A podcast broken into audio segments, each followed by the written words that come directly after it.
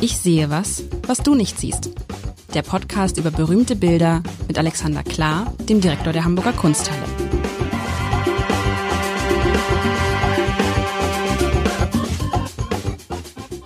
Herzlich willkommen. Mein Name ist Lars Heider und der liebe Alexander Klar, der Direktor der Hamburger Kunsthalle, kommt direkt aus Venedig. So viel kann man sagen, wie sich das gehört. Wie sich das gehört für die für Contemporary Art People. Und hat, hat heute ein habe ich mir was gewünscht zum Thema Politik in, den, in der Vergangenheit? Ich weiß es immer gar nicht mehr. Ich muss ja. zugeben, ich hatte auch ich glaube, vergessen, ja. was wir das letzte Mal gesagt haben und äh, hatte mir das aber irgendwie notiert, dass wir das mal machen wollen. Und dann, hast, ja, und dann hast du mir jetzt mitgebracht einfach ähm, ein Bild, was du mal gemacht hast, als du im Weißen Haus eine Führung hattest. Kann genau. man das so sagen? So, als der also Präsident also, gerade nicht vorhanden war. So sieht's.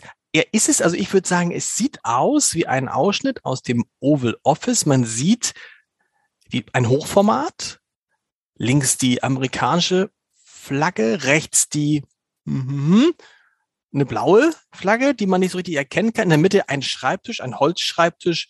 Darauf steht ein Telefon, dahinter steht ein Ledersessel.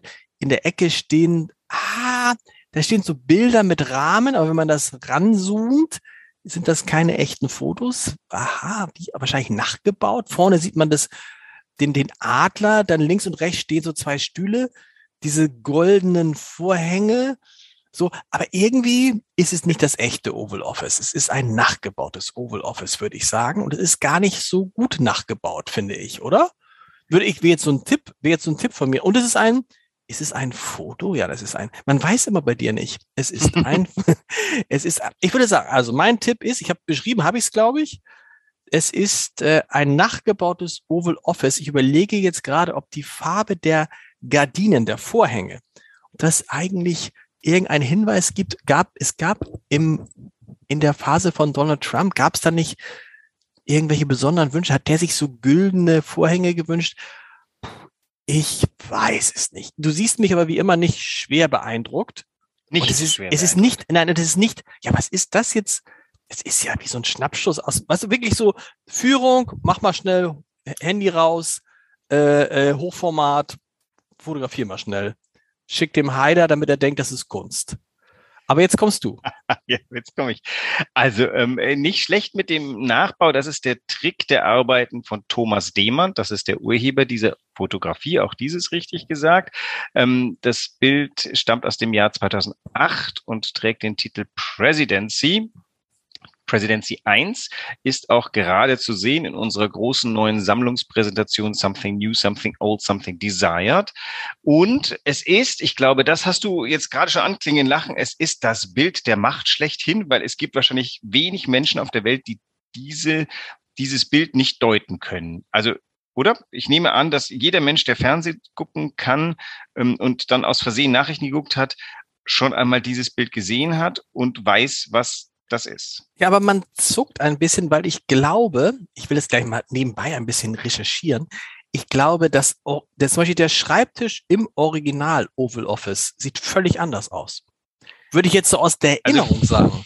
Ja, also ich, es ist so, ich erkläre mal, was Thomas Demand geschicktes da tut. Der geht nämlich nicht ins Oval Office, um auf einer Touri-Tour zu fotografieren, sondern alles, was er tut, baut er in Pappe und äh, in dem Fall ist das, glaube ich, so ein bisschen, ähm, äh, keine Ahnung, so, so, so äh, kleine Papierkrümelchen für den Teppich, baut er nach und fotografiert dann das, was er da gebaut hat. Und was er baut, sind teilweise auch Szenen. Ich erinnere mich, dass er auch schon mal die Badewanne, in der der Ministerpräsident Barschel aufgefunden wurde, ähm, gebaut hat.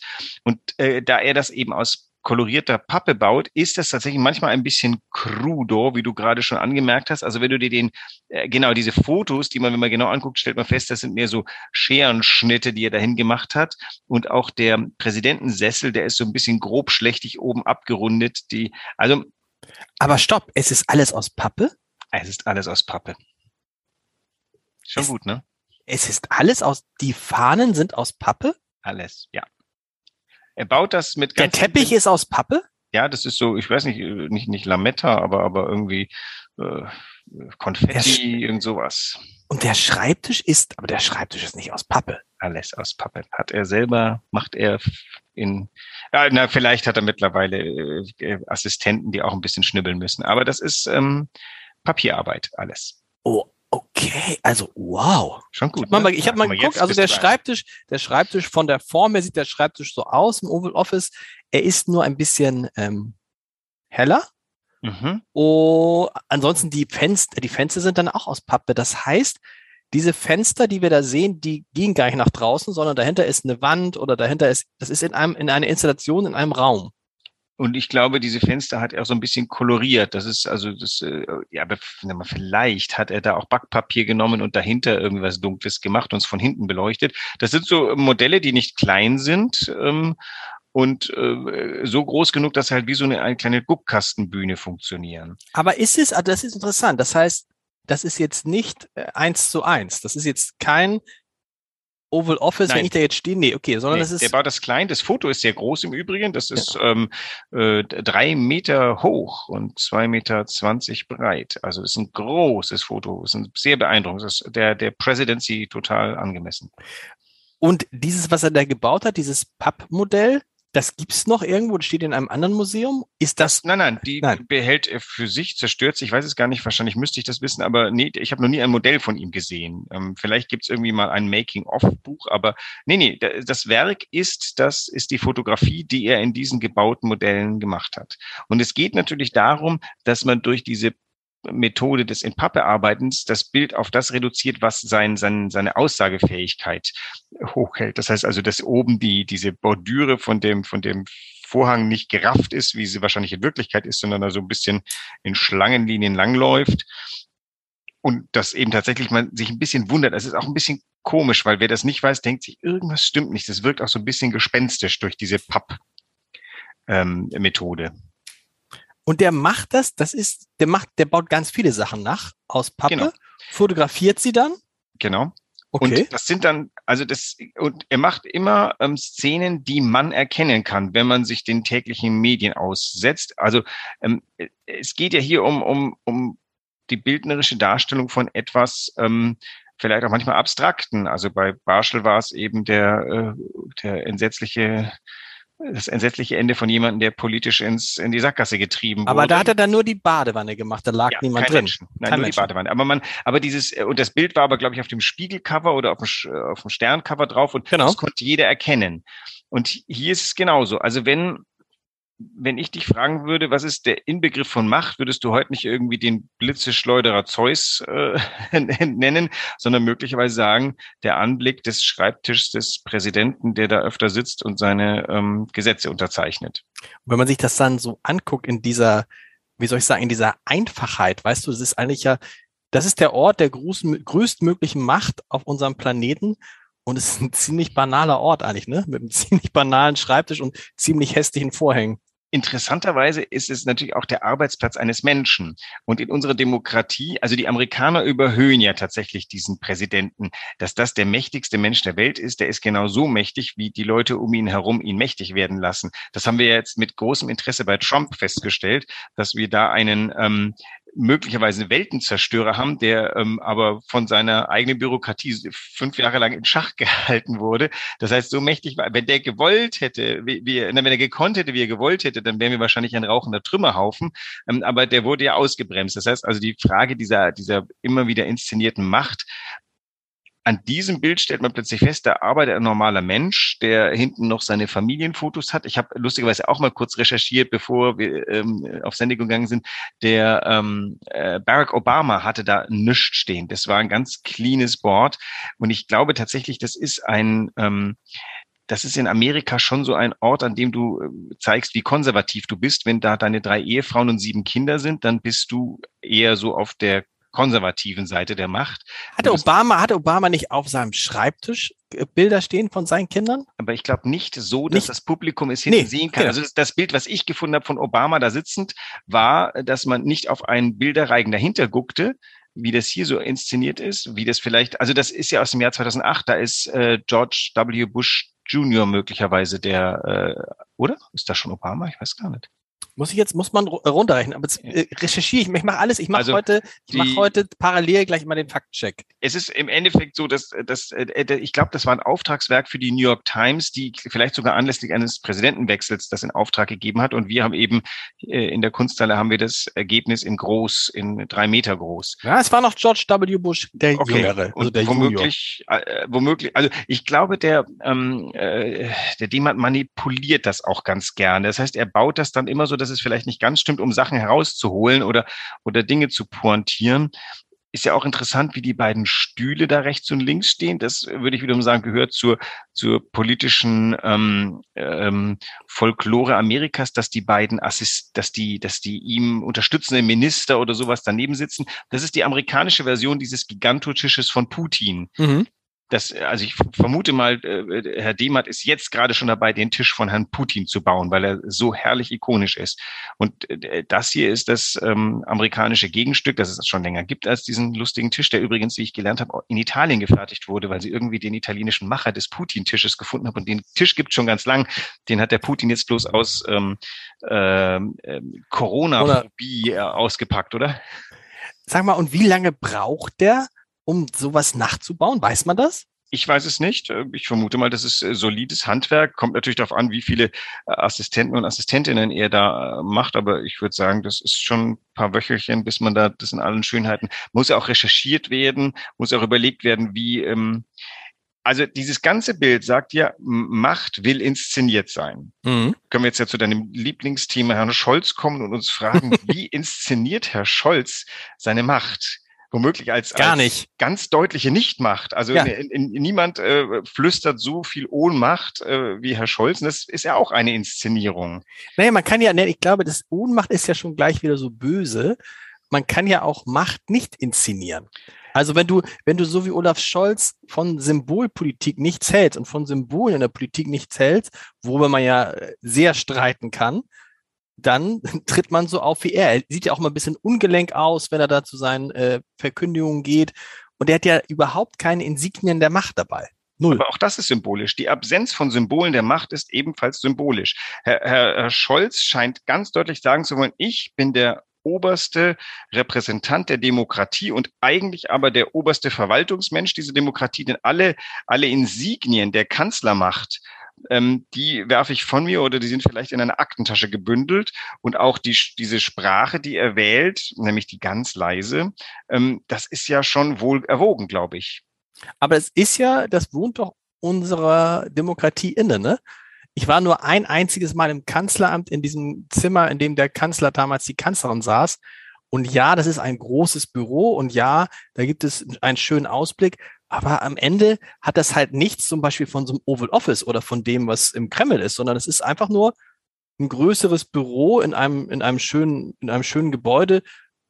Punkt. Also da du, ist es nicht so, ist es nicht so, wie das früher war, dass du da reingehst und wirst erschlagen von der Pracht, von der Macht, sondern es ist genau wie du sagst, es ist ein Symbol der Demokratie und dieses Symbol kann ja nicht besonders äh, Wobei das ja hier auch ein Symbol, eigentlich auch symbolisch steht für einen demokratischen Staat. Dieses aber dieses hier ist ein so gutes Symbol, dass es jeder im Kopf hat. Das Bundeskanzleramt hat niemand im Kopf, weil es auch nicht genutzt wird als Symbol. Wir erinnern uns, äh, Gerhard Schröder hat ja schon gefremdelt mit dem Kanzleramt. Das Lustige ist, so eine Überfigur wie Gerhard Schröder fand diesen Bau zu groß. Das fand ich schon damals und ich war jung genug, um sowas nicht komisch finden zu müssen. Das fand ich komisch, weil dieses Gebäude also dieses Gebäude sagt, was wahr ist, nämlich Wahrheit ist, das wollen wir Deutschen ja ungern wahrhaben. Deutschland ist der mächtigste Staat in Europa.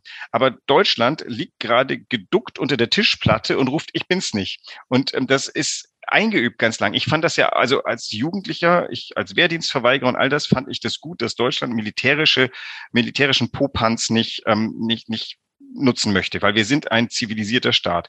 Jetzt bin ich wie alle Grünen gewendet und gedingst und sage, so viele Panzer, wie wir nach äh, Ukraine schicken äh, wollten, haben wir gar nicht. Und, und als Kunsthistoriker muss ich sagen, die, das Zelebrieren, das zur Schaustellen von Macht ist ein wichtiger, wichtiger ähm, ein wichtiges Mittel, um ernst genommen zu werden, mhm. um, um erkannt zu werden.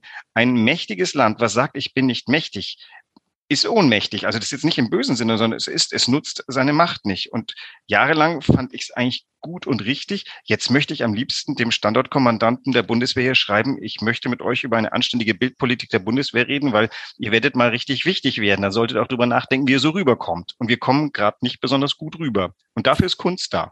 Das ist jetzt ein gutes Thema, weil diese, diese Symbolik ähm, der Macht. Und da kann ich mich ja auch, naja, aufregen ist das falsche Wort, aber ich staune, über Menschen dann, äh, wie du sie gerade beschreibst, nämlich über Grüne, die ich auch einige in meinem Umfeld habe, in meinem direkten Umfeld, die noch vor sieben Wochen oder vor acht Wochen glühendste Pazifisten waren. Wirklich glühendste. Ja.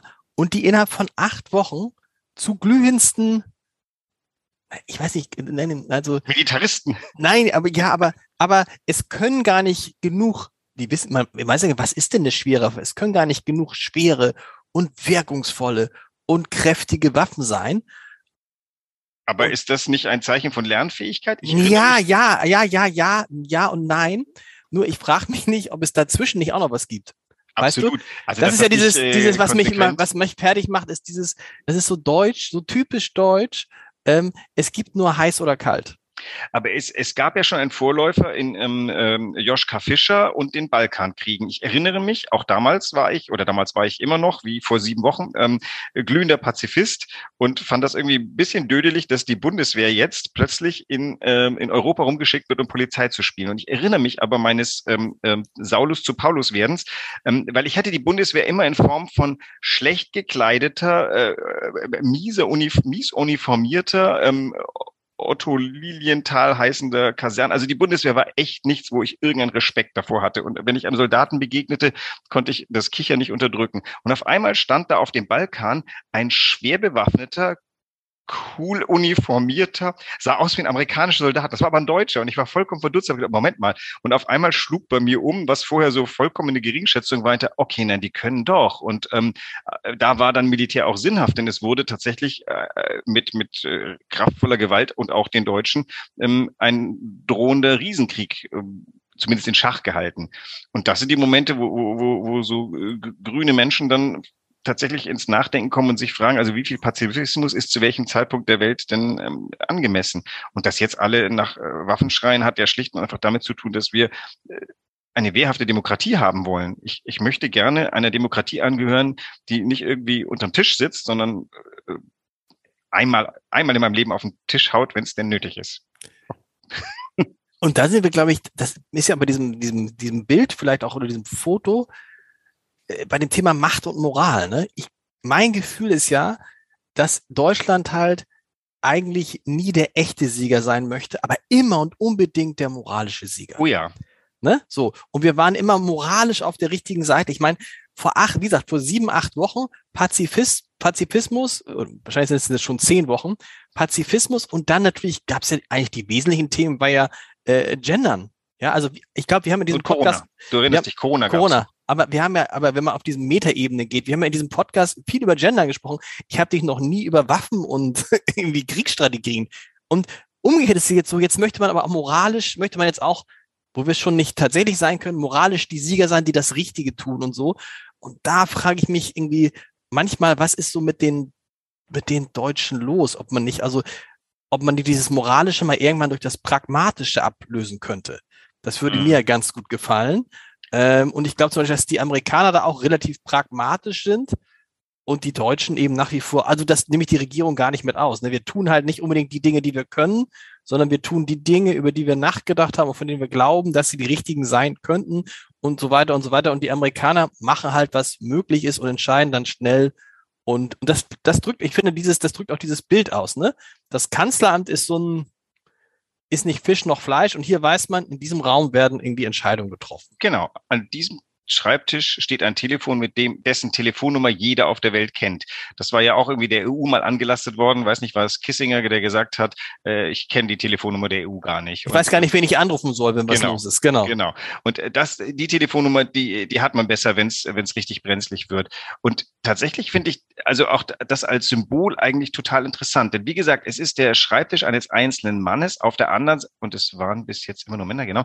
Ähm, es könnte auch der ich, einer Frau bin, sein. Es könnte auch Gender ja davon dabei, wie du weißt. Ja. Also hier ist, ähm, hier ist äh, ein, ein durchaus ziviles ähm, Symbol für mögliche Machtausübung. Aber die beiden Stühle rechts und links finde ich eigentlich ganz schön. Ich weiß nicht, ob die da bei Default immer stehen müssen, aber es ist gut, dass sie da stehen, denn der Herr, der da sitzt, muss, sollte besser auf die zwei um ihn herum sitzenden hören. Das ist ja bei Putin am Tisch nicht der Fall. Da ist ein Stuhl und einer gegenüber und dazwischen ist nichts. Und dieses Vakuum hat den guten Mann sehr schlecht beraten. Hier soll, hier ist noch ein Sofa rechts und links, das ist auf dem Foto nicht drauf. Da sitzen noch ein paar mehr Berater. Also der Mann ist auch nicht alleine bei der Findung seiner, ähm, äh, der Dinge, die er tun soll.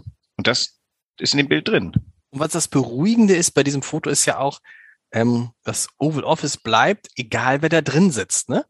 Also genau. das ist so, und die, also wenn da jetzt einer sitzt, dann weiß man, der ist mächtig aber in dem Moment, wo er weggeht, dann kommt halt jemand anders. Das muss man sich, das müsste sich auch Wladimir Putin, glaube ich, mal bewusst machen, dass eines Tages er dann nicht mehr sitzt. Auf welchem Weg auch immer. Ja, das Problem ist natürlich, hier wissen wir, alle fünf Jahre wird darüber verfügt, ob der da noch bleibt oder nicht. Plus, wie ich am Anfang gesagt hatte, haben wir jetzt gelernt, nach fünf Jahren Trump, der kann eben doch nicht alles machen, weil da gibt's halt Checks and Balances in einer Demokratie. Beim Herrn Putin wissen wir erstens nicht, wann er entweder aus Amt gefegt würde oder von selber stirbt. Und wir wissen auch nicht, wer ihn eigentlich stoppen oder beraten darf. Mhm. Ähm, äh, hier ist ein Schreibtisch, an dem jemand sitzt, um den herum nicht bloß Ja-Sager sitzen, sondern Leute, die, die, die wissen, ähm, die, die vom Fache sind. Und also das ist halt wieder, jetzt mal um wieder auf Deutschland zu kommen, mir fehlt ein so ein Symbol. Wir haben mit dem Reichstag und der Kuppel ein, finde ich, ganz schönes Symbol für unsere Demokratie, aber wir haben kein Symbol. Und das ist vielleicht, also mir fällt jedenfalls keins ein. Das ist vielleicht schon ein ganz symptomatisches Ding, dass wir noch nicht wissen, wie wir mit Macht umgehen. Aber ist es nicht, haben wir nicht bewusst entschieden, dieses eine Symbol, du redest ja von einem Symbol der Stärke, dieses Symbol der Stärke nicht zu haben aufgrund unserer Geschichte. Vielleicht muss man sich davon auch irgendwann verabschieden und sagen, wir kommen in einen, in einen neuen, neuen, es ist eine Zeitenwende, wir kommen in einen neuen Abschnitt rein und dann muss Deutschland irgendwie auch ausdrücken, was es ist aber äh, ich glaube, es ist ein bewusster Verzicht gewesen. Aber das ist doch, das, dieser Schreibtisch, weiß ich nicht, der ist ja kein Symbol der Stärke. Der ist ja weder militärisch noch, sondern ist erstmal ein sachlicher, das ist ein Schreibtisch. Aber äh, äh, in dem dieser Ort inszeniert wird, ist ein Ort, an dem, an dem die Macht kulminiert, weil hier sitzt die Entscheidung. Das ist der Schreibtisch der Entscheidung. Das ist ja bei uns zum Beispiel auch, ähm, ich glaube, ein Problem von, von Herrn Scholz oder nein, ein Problem unserer Wahrnehmung von Herrn Scholz, was aber das Problem zum Herrn Scholz wird, ist, dass wir nicht genau wissen, wissen, ähm, wie der eigentlich was entscheidet, zu welchem Zeitpunkt ähm, und, und, und welches Gerüst an, na, das ist böse, das Gerüst an Werten, das, das traue ich ihm schon. Das Gerüst zu. weiß man. man ich glaube, das Problem, das Kernproblem ist, und das ist wirklich im Moment ja oder in den vergangenen Wochen schwierig gewesen, man versteht ihn deshalb nicht, weil er es uns nicht erklärt. Und wenn er versucht, es zu erklären, verstehen wir es trotzdem nicht. so, das ist anders, als wenn du zum Beispiel Robert Habeck zuhörst, wo du denkst, du kannst ihn ja beim Denken zuhören. Mhm. Und ich finde, bei jedem Auftritt, aber, es, aber bei vielen Auftritten, die Olaf Scholz hat, ähm, ist, sind die, werden Klarheiten fast schon beseitigt. Und so wie er redet, ist das total offen für Missverständnisse aller Couleur.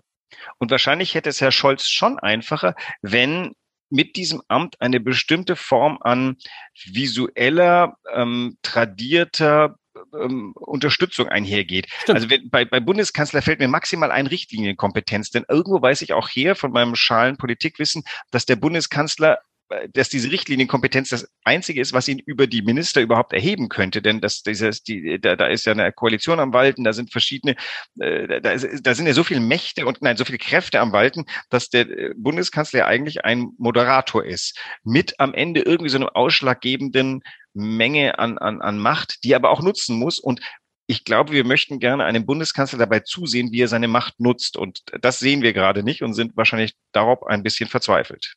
Oh, verrückt, wie wir. Interessant. Lass uns, such doch noch mal mehr, wenn du Lust hast, in den nächsten Wochen so, so politische Dinge. Und ich finde es ja interessant, wie, wie du dich dadurch veränderst. Das heißt, du würdest heute, wenn du vor die Wahl, vor der Wahl stündest, Bundeswehr oder Zivildienst, würdest du zur Bundeswehr gehen? Oh, das, oh, ist das eine gemeine Frage. Also, das ist jetzt, also, wenn du mich fragen würdest, ob, wenn ich Ukrainer wäre, ich für bist ja nicht, nee, nee, nee, nee, nee, du bist jetzt Deutscher.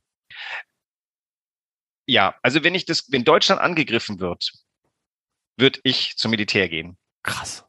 In der, In diesem Sinne, ich bin gespannt, was du mir nächste Woche mitbringst. Wir machen mal was Alltägliches, was, um runterzukommen. Aber ich suche gerne noch mal ein paar Insignien politische Sachen. Macht. Insignien der Macht finde ich gut. Bis nächste Woche. Tschüss. Tschüss.